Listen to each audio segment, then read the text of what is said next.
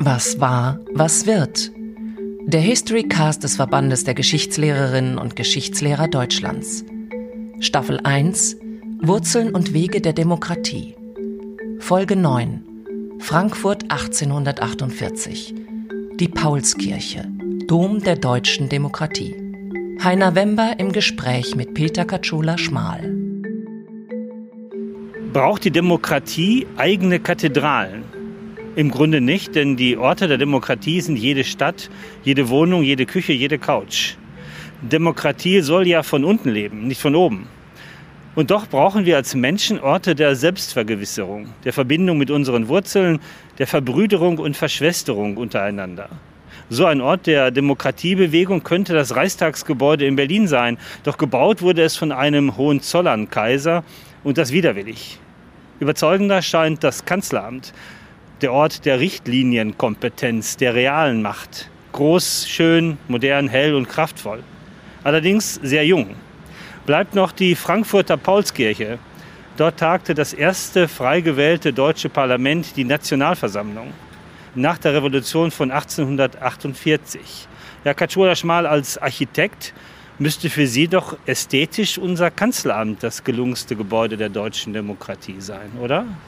Ich war leider noch nicht drin. Jetzt bin ich in der Kommission, die von der Bundeskulturministerin im Auftrag von Angela Merkel eingerichtet wurde zur Zukunft der Paulskirche und der Frage eines Demokratiezentrums. Und ich dachte immer und ich hoffte immer, dass unsere Sitzungen vielleicht auch mal in Berlin stattfinden würden, nämlich im Kanzleramt. Damit Sie endlich mal reinkommen. Zum ersten Mal reinkommen. Wegen Corona passiert das nicht. Und von außen? Von außen bin ich ganz zufrieden.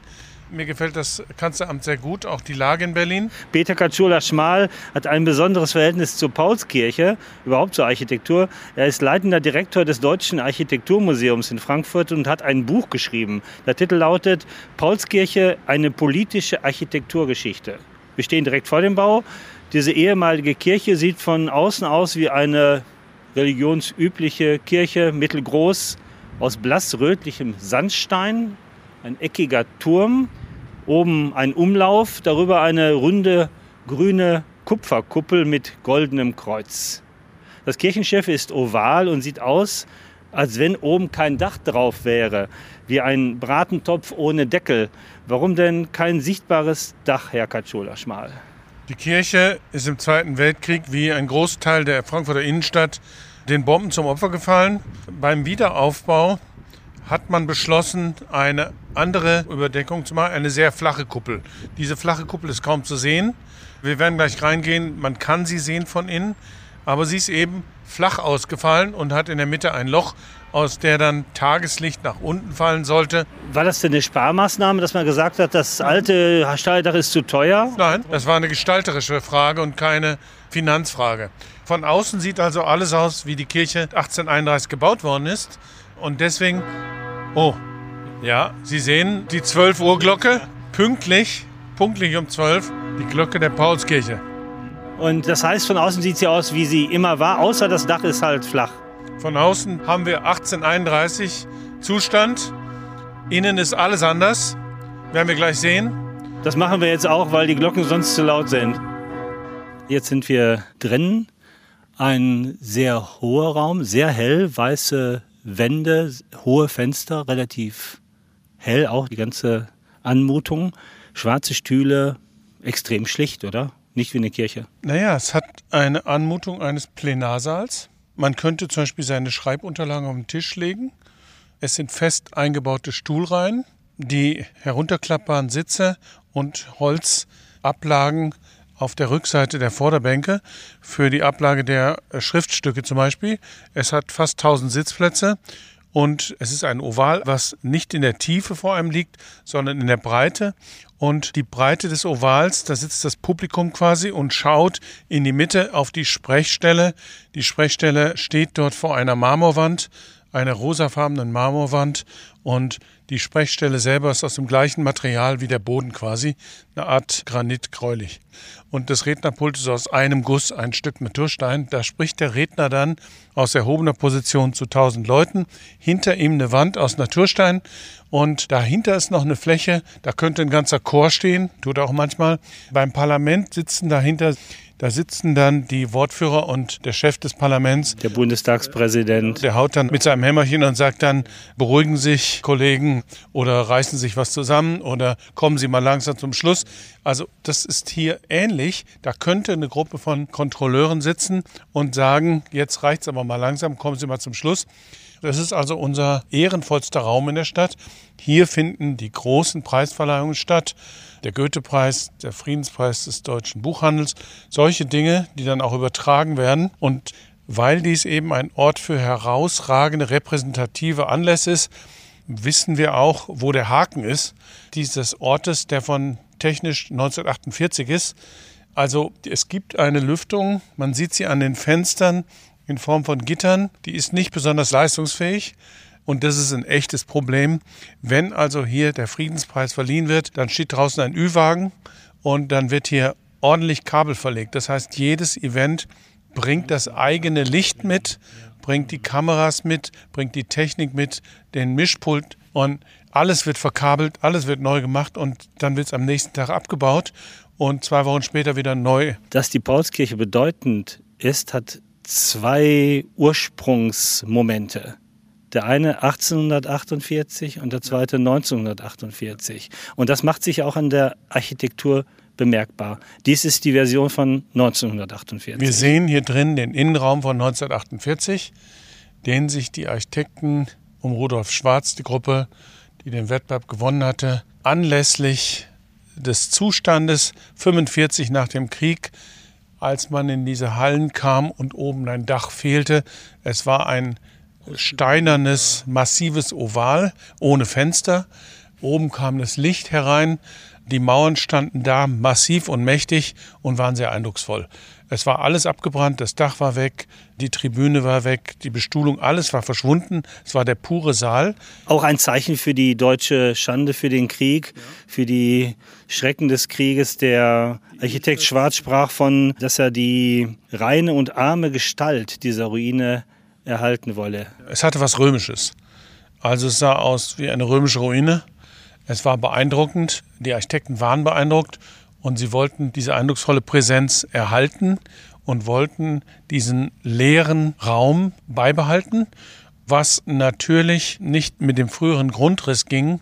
Man kam früher herein vom Paulsplatz und stand dann vor einer Wand, musste um die Wand links und rechts rum, weil hinter der Wand war schon gleich die Sprechstelle der evangelischen Kirche, also der Altar. Wie man sich das bei der Kirche vorstellt. Man geht rein und stand hinter dem Redner, hinter dem Priester. Ach so, man musste eine Runde drehen. Man musste also seitlich so hinter den ganzen Sitzreihen, die wie beim Zirkus vielleicht tribünenartig waren, musste man da rumlaufen und dann zwischen den Reihen reinkommen und sich setzen, weil man hinterm Redner rauskam. Das heißt, man hat das Erdgeschoss mit dem Redner ein Geschoss nach oben gehoben um unten reinzukommen und sich zu verteilen und von hinten dann reinzukommen. Ah, das war der Grund. Wir wollten noch über das Dach sprechen. Das, das ursprüngliche Dach war ja viel steiler. Dies ist jetzt flach, sodass man von außen, wenn man nicht ganz weit entfernt steht, meint, es ist überhaupt kein Dach drauf. War das eine Sparmaßnahme damals 1948? Nein, Nein man wollte zeigen, dass man einen zeitgenössischen Bau vor sich hat. Es ist eine flache Kuppel raus geworden und die hat ein hochinteressantes Tragwerk, welches man sehen kann. Das sind Rippen, Holzrippen stehen dort und gehen auf die Mitte zu und tragen in der Mitte auf seltsamen Spitzen aus Alu tragen sie eine weitere Konstruktion, die oben ein Auge freilässt. Und ein Oberlicht. Ein Oberlicht, ein freies Auge, vielleicht hat es 10 Meter Durchmesser und die ganzen Holzrippen liegen am Rand auf. Man sieht also jetzt richtig das Tragende. Das ist ja auch das, was die Leute nicht verstehen, dass zwar von außen eine große Kuppel da war, von innen aber nicht. Und dann hat man da oben die abgehängte Decke eingezogen. Und das hatte akustische Gründe und Raumheizungsgründe. Die hat man erst eingezogen 1848, als der größte Raum der Stadt gesucht wurde. Hier sehen wir den Zustand von 1948. Genau. Jetzt müssen wir den ursprünglichen Zustand beschreiben. Überhaupt die Baugeschichte der Kirche war höchst kompliziert. 50 Jahre Bauzeit mit Ruinenzuständen. Och, das war immer so. Früher hat man, wenn das Geld ausging, nicht weitergebaut. Das machen wir heute anders. Heute kostet es immer mehr Geld. Heute zieht sich so eine Baumaßnahme ein bisschen, kostet mehr Geld und zieht sich noch mehr. Und dann macht man sie trotzdem fertig, obwohl man das Geld nicht hat und verschuldet sich. Das war 1830 in der Stadt, hat man sich so entlang gehangelt. Der Vater hat es nicht geschafft, da hat es der Sohn fertiggestellt. So war das. Es hat sich also gezogen und dann war das Ding fertig 1830. Und als dann die Frage war, wo könnte man sich eigentlich versammeln in Deutschland, war die Frage klar.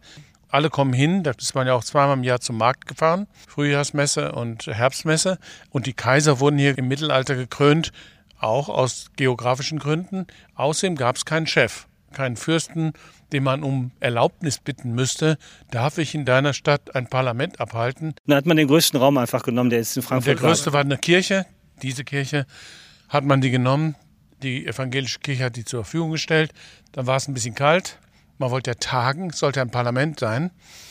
Ein Gottesdienst hat man in einer Stunde erledigt. Ein Parlament tagt stundenlang. Ja, Fußboden, kalt, unten drunter Erde.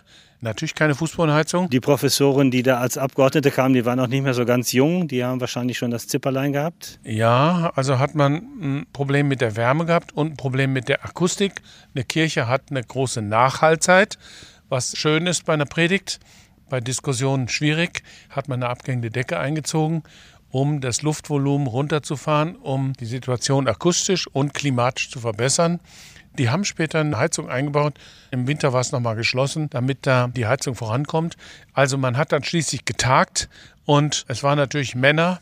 Die Abgeordneten aus ganzen Deutschen Reich waren Männer. Oben auf der Tribüne saßen auch Frauen. Da konnte ja jeder hingehen. Also wahrscheinlich hat die Obrigkeit auch ein paar Spione geschickt, die oben saßen und mitgeschrieben haben, wer denn da welche frechen Worte sagte. Auf jeden Fall saß oben Publikum und hat kommentiert wahrscheinlich so ähnlich wie bei Social Media heute, lautstark kommentiert, was da unten abgelassen wurde. Und das Interessante ist, dass die Geschichtsschreibung heute das Ganze, diese einjährige Tagung anders beurteilt. Früher hat man gesagt, naja, die Deutschen können halt keine Revolution. Frankreich, ja, da geht man auf die Straßen, da wendet man sich gegen den Herrscher.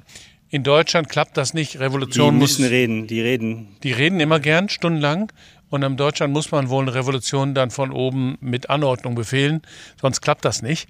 Was man ja sehr lange lang über Deutschland sagte, bis wir dann die friedliche Revolution 89 in der DDR hatten, wo wir ohne viel Blutvergießen tatsächlich ein Regime losgeworden sind. Also können wir doch Revolution. Heute ist die Beurteilung dieser Sachlage eine andere. Die derzeitige Historiker erzählen uns in der Kommission, dass heute in Anbetracht dessen, dass unterschiedliche Meinungen zusammensitzen, sich friedlich ein Jahr lang austauschen, Argumente austauschen, ohne Fäuste, ohne Blutvergießen und am Ende sich einigen können auf die Verabschiedung eines Papiers.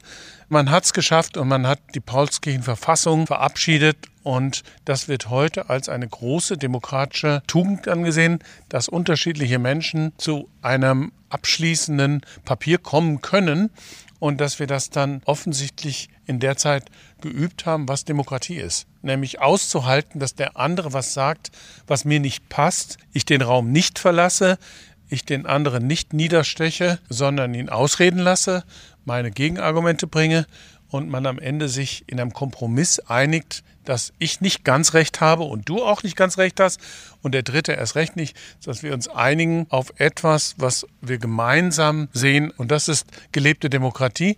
Die Historiker sagen also, die Paulskirche hat gezeigt, so geht Demokratie nicht durch Mord und Totschlag, Krieg, Revolution, sondern man einigt sich. Und deswegen gilt sie jetzt als Vorbild.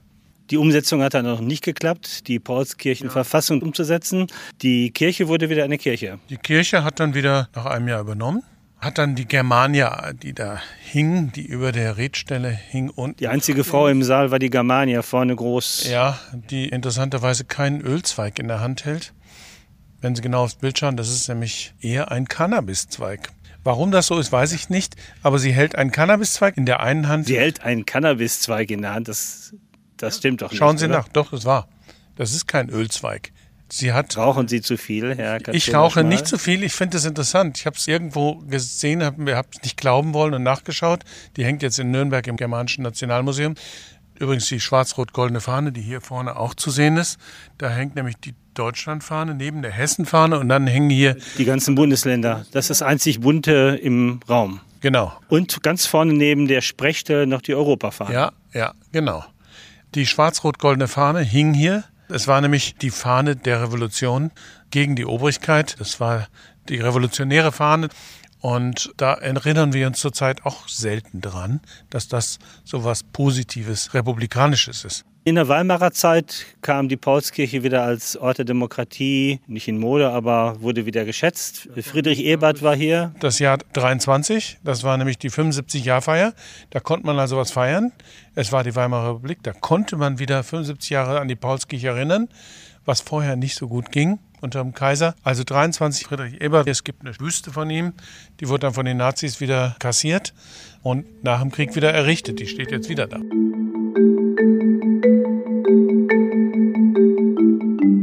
Wir haben große Reden gehabt. Kennedy war da. Kennedy war hier und erzählte, das sei hier the cradle of democracy, Zu Deutsch. also der Sitz, die Wiege der Demokratie sei hier. Das ist ja auch der Unterschied zwischen 1848 und 1948.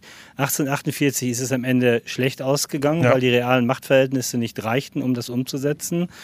1948 auferstanden aus Ruinen, könnte man fast sagen, wenn es nicht schon belegt wäre. Man sprach damals davon, die Architekten, dass das eine geistig-moralische Stunde Null sei, die man dann auch in der renovierten Paulskirche immer spüren sollte. Daraus ist eine stabile Demokratie erwachsen. Ja, und da können wir ja auch stolz drauf sein, dass wir seit 1949 eine stabile Demokratie haben, die anderen wiederum als Vorbild dient. Und wir haben den Diskurs geübt und gelernt. Und Frankfurt ist nicht Bundeshauptstadt geworden. Das war auch der Grund für die schnelle Wiederauferstehung der Kirche nach dem Krieg. Also 48, Oberbürgermeister damals, hat gemerkt, ja, also 48 kommt bald, Krieg ist geschehen, Paulskirche, Ruine, wir wollen doch Hauptstadt werden.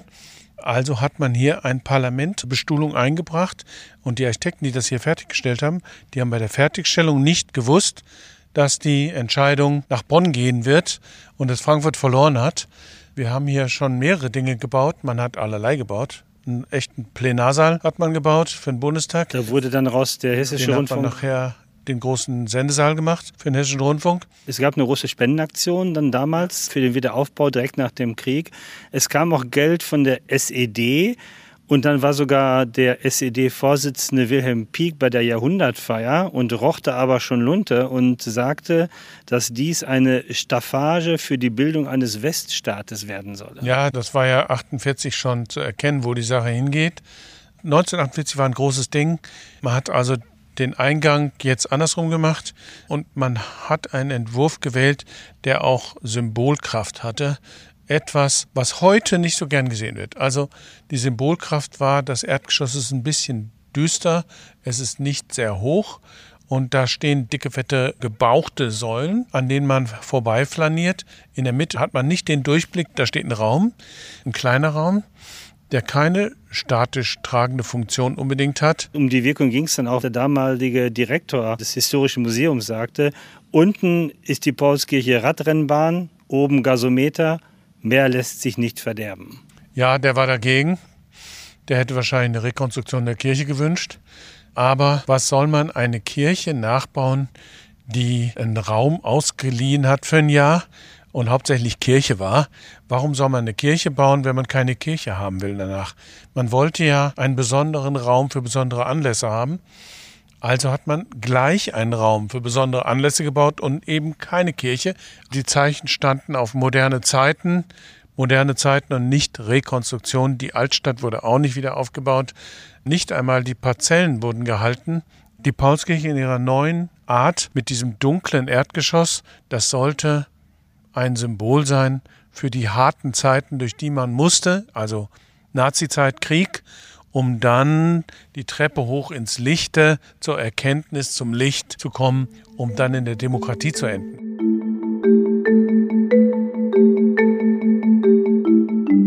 Gang durchs Dunkle, Treppe langsam hochschreitend, oben Licht, große Erkenntnis. Und wenn die Sonne scheint, ist es sehr schön hier in dem Raum. Und wenn eine Veranstaltung am Nachmittag ist, im Sommer, da ist es Licht erfüllt. Und ganz oben, das Dach ist nicht so hell und licht, wie man hoffen würde. Es wäre schön, wenn es schweben würde, aber die Holzstreben sind holzbraun. Und ich sehe auf Fotos von 50er, 60er Jahren, da waren die eher überstrichen. Da hat man das nicht so gemerkt. Die wurden in den 80ern dunkel. Es wird immer dann diskutiert um die Paulskirche, wenn sie renoviert werden muss, aus sicherheitstechnischen oder jetzt aus eventtechnischen Gründen, wie Sie sagen. Es gab schon mal eine Diskussion in den 80er Jahren. Da war der Fokus der Befürworter der ursprünglichen Form, dass vor allem das Dach wieder drauf sollte. Warum das? Warum war das so ein wichtiger Streitpunkt? Die Gruppe der Rekonstruktionsfreunde hat ja nicht nachgelassen. Die gab es in den 40ern, da haben sie verloren. Die gab es in den 70ern, da haben sie wieder verloren. hat sich die Witwe des Architekten Schwarz eingeschaltet, Maria Schwarz, und hat vehement gegen eine Rekonstruktion gesprochen, die in Wirklichkeit eine Zerstörung ist, muss man sagen. Man kann nicht die Paulskirche nehmen mit dem erhobenen Saal und dann da irgendwo eine Holzloggia einbauen. Das klappt nicht weil das nicht mehr der Saal ist. Das ist ein neuer Ort, der sechs Meter höher liegt. Das geht nicht. Wenn man die Paulskirche 1848 haben möchte, muss man 1948 gründlich zerstören. Alles wieder in den Kriegszustand versetzen. Und das ist die Wahrheit, die man aussprechen muss. Und dummerweise hat die Stadtpolitik etwas feige, also die Pro-Rekonstruktionsleute und die Gegen-Rekonstruktionsleute zu einem Team zusammengestellt, was, sagen wir mal, größere diplomatische Verrenkungen bedeutet. Das Ergebnis ist, man hat die Fenster zum ersten Mal gestaltet. Die waren einfach Fensterglas gewesen nach dem Krieg. Hat man kein Geld mehr gehabt und hat einen Wettbewerb gemacht. Die sind jetzt so ähnlich, sehen 1980 evangelische Kirchenfenster eben aus. So ähnlich. Also es wurde gestaltet, es wurde von einer sehr guten Firma der Entwurf, der nüchterne Entwurf umgesetzt und man könnte meinen, es hat sowas von einem Klavier, Klaviatur vielleicht, von der Gestaltung. Hier tagte das Volk, ist gerade so der Schlachtruf der Rekonstruktionsbefürworter. Vom Dach ist nicht mehr so viel die Rede, heute ist mehr die Emporenforderung da. Sie sagten gerade, wenn man das wiederherstellen will, muss man zurückgehen durch die Kriegszeit. Damit würde sie auch verloren gehen. Dieser Teil der Geschichte wäre hier am Ort der Demokratie nicht mehr sichtbar. Genau. Und das ist ein Fehler. So haben es die Stadtverordneten auch gesehen. Die Entscheidung ist gefallen.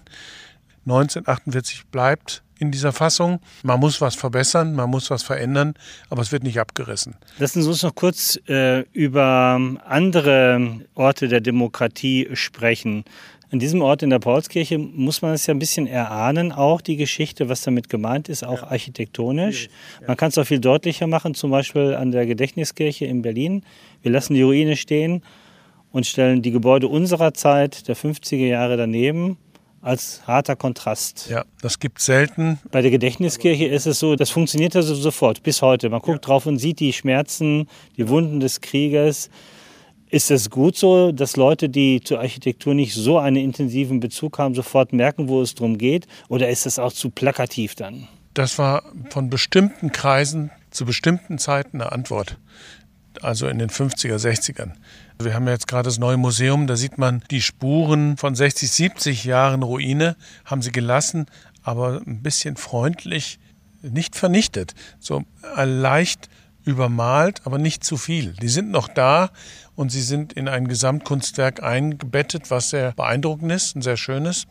Wir haben eine andere Haltung. Der Krieg ist lange vorbei. Ich habe in Berlin vor kurzem mal eine Wand mit Maschinengewehreinschüssen gesehen, aber das ist sehr selten, dass man sowas noch sieht. Wir haben schon über das Kanzleramt gesprochen, in das Sie noch nicht hinein durften. Den Reichstag haben wir noch nicht gehabt, das Reichstagsgebäude, muss man ja korrekterweise sagen.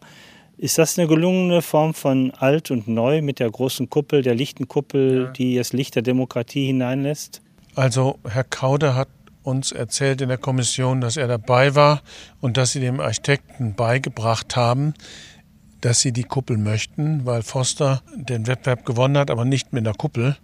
Und der Bundestag hat dem Architekten eben gezeigt, wo der Hammer hängt und hat gesagt, wir sind die Bauherren, wir möchten eine Kuppel. Und dann hätte er halt geliefert und das Ergebnis ist ja auch zugegebenermaßen hervorragend. Deswegen ist die Idee, dass das Volk dem Parlament von oben auf der Nase rumspringt und runterschaut, was die Parlamentarier machen, ist ja eine Idee, die geboren ist durch die Glaskuppel, die vorher nicht da war. Und abschließend für Sie, welches der drei Kanzleramt, Reichstag, Paulskirche ist für Sie das deutlichste Zeichen für unsere Demokratiegeschichte? Also der Reichstag ist schon sehr spannend, weil der Bundestag dort tagt und man darf ja besuchen. Und es ist ein bewegender Moment natürlich. Aber ich finde die Paulskirche mit ihrer spezifischen Geschichte des Diskurses sehr angemessen. Und das Interessante ist, alle Seiten sind sich einig, dass die Paulskirche einerseits gepflegt werden muss, andererseits aktualisiert werden muss, also technisch. Und drittens noch etwas Bedeutendes hinzukommen muss, um die Geschichte zu erzählen, nämlich was ist denn ein Demokratiezentrum und wie drückt sich das aus und was ist es und wo steht es und wie wird es und was wird dort passieren? Wo gehen denn die Busladungen von Schülern hin und die Touristen? Wie erfahren sie, was hier geschehen ist?